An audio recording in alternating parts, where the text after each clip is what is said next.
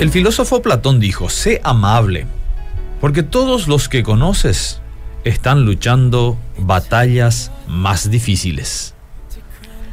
El ejercicio de la amabilidad, de la compasión, debe ser practicado continuamente. Ya la misma palabra compasión conlleva la carga de una actitud que es necesaria frente a una situación adversa.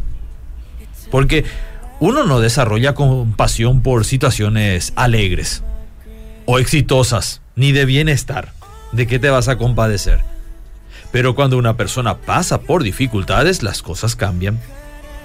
La compasión nos lleva a considerar a las personas que en la vida han caído y en ese estado se ven estancadas. Caídas que quizás requieren de restauración. Por ejemplo, el pecado. Es una de esas situaciones que forma parte de la vida cristiana y constantemente produce estragos en la familia de Dios. Y hay que entender que hay dos tipos de pecado. Uno es el resultado de una actitud obstinada y rebelde que actúa sabiendo que está mal lo que hace. No admite consejo, y persiste en lo incorrecto.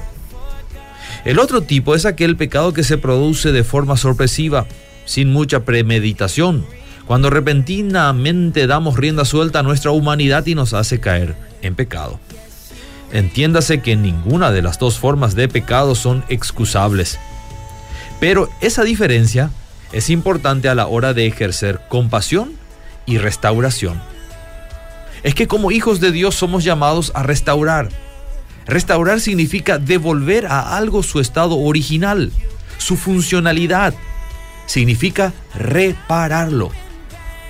Lastimosamente muchas veces en las iglesias el proceso de restauración ha conseguido exactamente lo contrario. En lugar de llevar a la persona a un estado saludable, se consigue hundir al prójimo en la condenación. Querida audiencia, somos llamados a reparar la vida de los demás, con compasión y con mansedumbre. En este punto, lo que nos va a ayudar en este proceso de restauración es mirar nuestras propias vidas y recordar que nosotros estamos sujetos a las mismas debilidades. Eso nos ayudará a proceder con mucha misericordia y compasión hacia los demás y dará lugar a que la gracia de Dios actúe profundamente en la vida del caído. Y luego podremos decir junto con Carlos Hodge, la doctrina de la gracia humilla al hombre sin degradarlo y lo exalta sin inflarlo.